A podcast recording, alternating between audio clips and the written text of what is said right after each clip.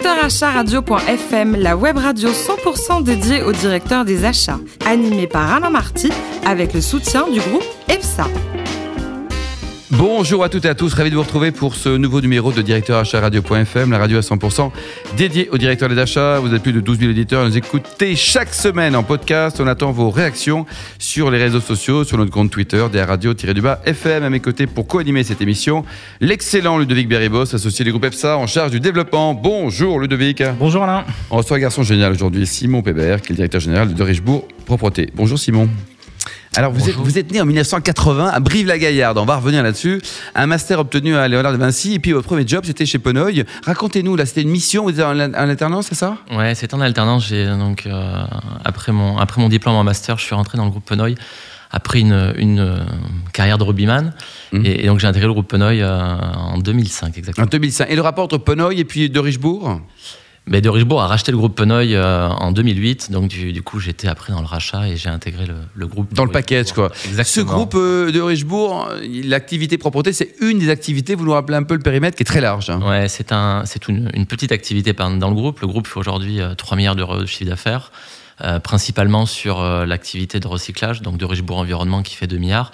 Et l'autre partie du groupe, c'est de Richebourg Multiservice, euh, donc tous les services externalisés aux entreprises, 800 millions d'euros de chiffre d'affaires. Et moi, je dirige la filiale Propreté qui fait 360 millions d'euros de chiffre d'affaires et 17 000 collaborateurs aujourd'hui. Et votre boss direct, c'est l'excellent aussi Boris de Richebourg, c'est ça? Exactement. Combien de personnes vous, avez dans vos équipes pour réaliser ces 360 millions d'euros de chiffre d'affaires? 17 000 collaborateurs, essentiellement euh, en partie 80% sur la, les effectifs de production, hein, agents de service, agents qualifiés, chefs d'équipe. Et puis après, toute la partie strat managériale, management intermédiaire et, et, euh, et, nos services support sur Créteil à part. Et vous avez du mal à recruter C'est l'embauche, ça fait partie des problématiques que vous avez au quotidien, Simon? Oui, l'embauche. Alors, euh, on, on, a, on, on, est régi par, euh, par une convention collective qui nous permet d'avoir des transferts de personnel sur nos, sur nos marchés et sur nos, sur nos, chez nos clients.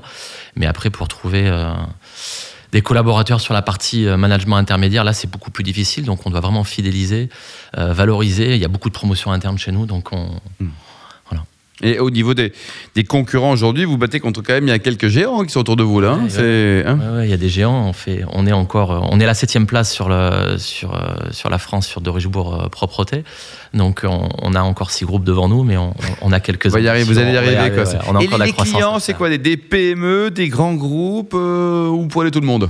On, non, on prend pas tout le monde. Ah. On, on fait pas chez les particuliers, par exemple, ou plus. Ben oui, euh, le que chez vous, ça continuera. Hein, par contre, euh, par contre, voilà, on a encore de plus en plus de grands comptes euh, en termes de clients, des, des, des, grands groupes, beaucoup de grands groupes euh, qui viennent composer le, le chiffre d'affaires. Il nous manque d'ailleurs des clients, des clients intermédiaires, donc on compte faire un peu, un peu de croissance. Mais grâce à Directeur Achat Radio, vous allez en avoir plein. Et alors, donc, vous êtes tout le temps en appel d'offres, vous? Ouais, tous les trois ans, généralement. Ouais. Donc ça c'est bien, trois ans c'est bien, mais après qu'est-ce qui se passe quoi?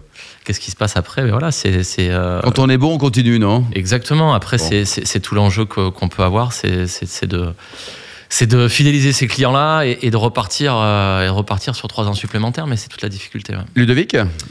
Effectivement, vous avez parlé d'un marché qui est assez compliqué. Vous êtes à la septième position, ce qui n'est jamais l'idéal. Donc, euh, vous êtes plutôt captif sur ce marché-là. Qu'est-ce qui vous différencie en, en tant que prestataire ou en tant qu'acteur? Ben on, est, on est un groupe familial avec des valeurs qui sont fortes aujourd'hui. Euh, on a lancé un programme euh, d'excellence de service. Donc aujourd'hui, si on veut se différencier du marché, c'est avant tout d'être performant chez nos clients. Donc on a un programme d'excellence de service qui est très très fort. Et puis on se différencie aussi sur nos actions d'RSE. Euh, voilà, on, veut vraiment transmettre nos valeurs et, créer aussi un, un service euh, sur mesure pour nos clients. Alors, hyper intéressant comme sujet, puisqu'on parle beaucoup de, de, formation, développement de compétences. On a noté, nous-mêmes, en tant qu'utilisateurs, que le service est amélioré. Mmh. En pratique, qu'est-ce que vous mettez en place pour faire en sorte d'assurer un service de qualité chez, chez vos clients? Ben, on dispense de beaucoup de formations. On a, on a 2% de notre masse salariale aujourd'hui qui, euh, qui est délivrée sur nos agents de service. Ce qui est beaucoup, hein euh, ouais, ce ouais. qui est beaucoup, ce qui est important. Donc la formation en premier lieu, et puis, euh, et puis la présence, la proximité euh, client. Je crois qu'aujourd'hui, euh, beaucoup d'entreprises euh, se sont un peu éloignées des clients. Nous, on a au contraire renforcé nos structures en proximité. Donc on a, on a des managers qui sont présents chez nos clients, et justement, on, on crée du relationnel et on, on vient voir nos clients et nos salariés tous les jours. Bon, la question acheteur-vendeur, celle qui tue, en fait, on parle beaucoup de business croisé dans vos secteurs d'activité. Euh, en fait, vos fournisseurs sont aussi vos clients. Mmh. J'aimerais savoir comment vous gérez, vous, au quotidien, ce genre de configuration. Alors, nos fournisseurs sont principalement des, fournisseurs de matériel, de produits, donc on a un peu de réciprocité commerciale, bien sûr, mais, euh, mais c'est toute une petite partie. Donc euh, aujourd'hui, nous, pour faire du business, on doit, on doit vraiment euh, taper large et sortir de ce périmètre. On parle beaucoup d'innovation aussi dans tout ce qui est maintenance. On parle de maintenance préventive, curative, d'IoT, donc le machine to machine. J'aimerais savoir comment vous intégrez ce genre d'innovation aujourd'hui dans, dans la gestion de vos prestations Alors l'innovation pour nous aujourd'hui est, importante. On est en transformation digitale. On s'est fixé un cap dans les trois ans de vraiment de réussir notre transformation digitale sur la, sur la filiale.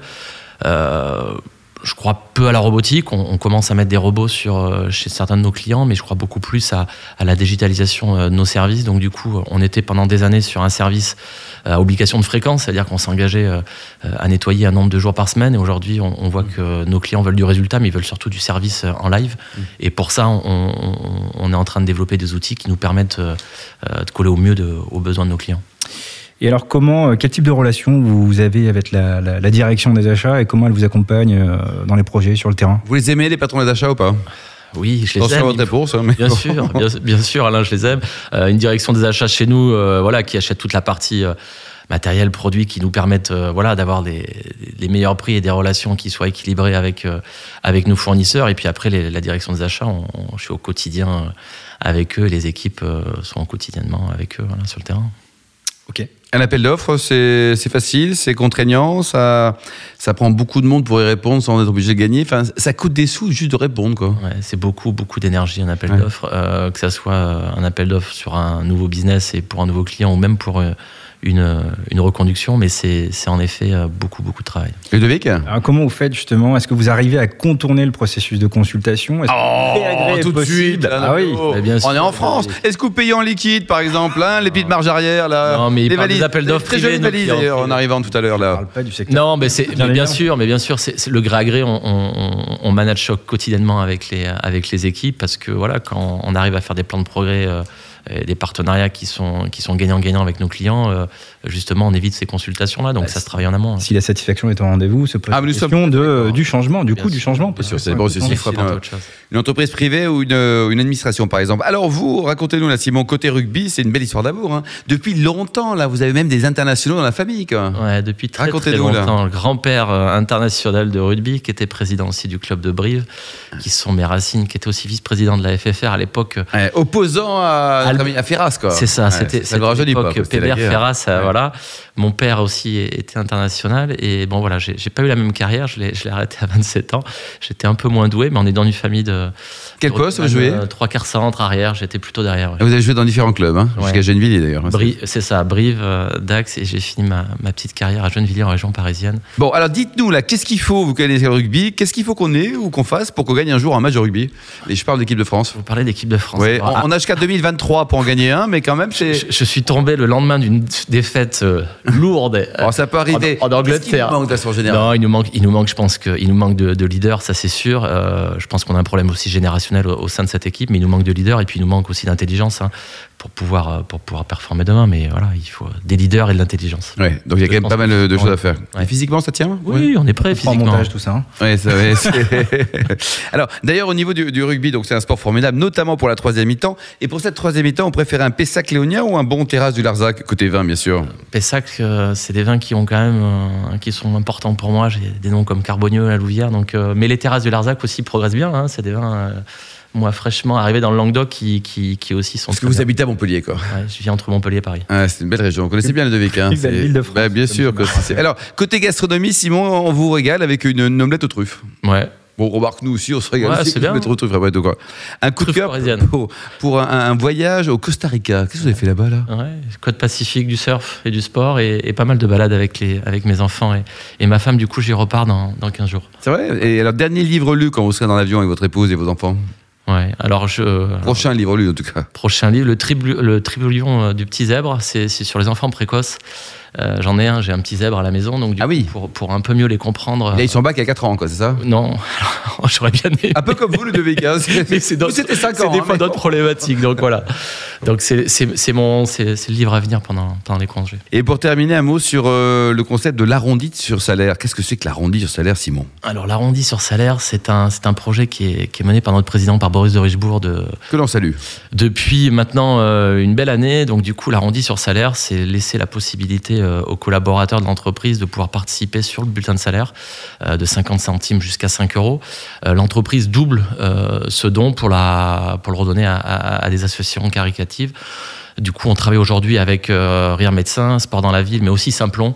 Euh, donc, c'est c'est un sujet qui, euh, qui est très important pour nous. Donc, on, on le développe dans l'entreprise et, et demain, on aimerait même bien le, le mettre chez nos clients euh, sûr, sur un arrondi bien. facture.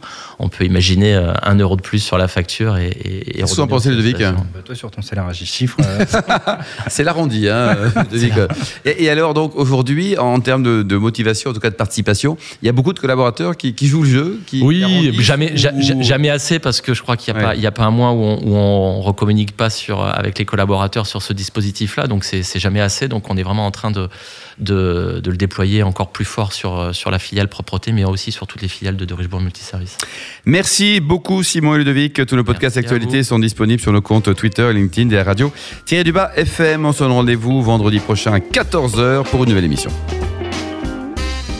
Directeur acharadio.fm vous a été présenté par Alain Marty avec le soutien du groupe EPSA.